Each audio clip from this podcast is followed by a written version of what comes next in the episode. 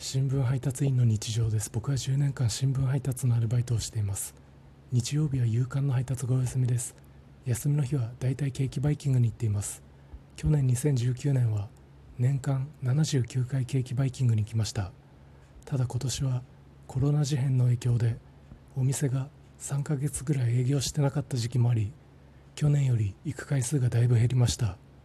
今年2020年ケーキバイキングに行った回数は52回です。2020年に発売された「週刊少年ジャンプ」の号数と同じでした。